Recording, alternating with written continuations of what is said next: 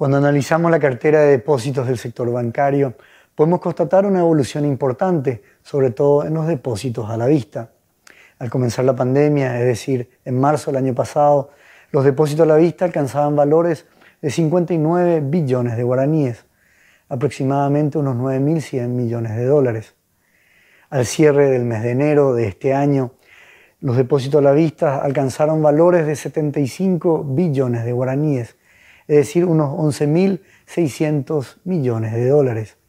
La variación, por lo tanto, del mes de marzo del año pasado al cierre de enero de este año es del 26,4%.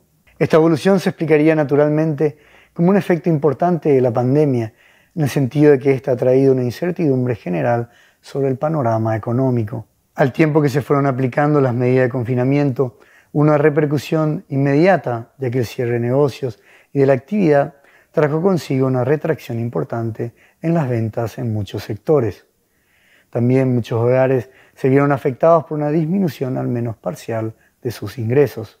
Por otro lado, el miedo al contagio y a la aglomeración, como también la precariedad del sistema sanitario, han cambiado las preferencias y el comportamiento de los consumidores. Por lo tanto, podemos constatar como el ahorrista posiblemente haya optado por reducir los gastos superfluos, como también el hecho de que ha preferido contar con la liquidez necesaria, es decir, la disponibilidad de su dinero de manera inmediata, de tal manera de poder afrontar así los más variados escenarios posibles.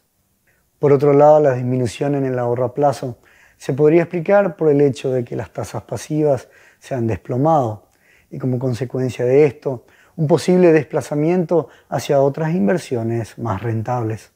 you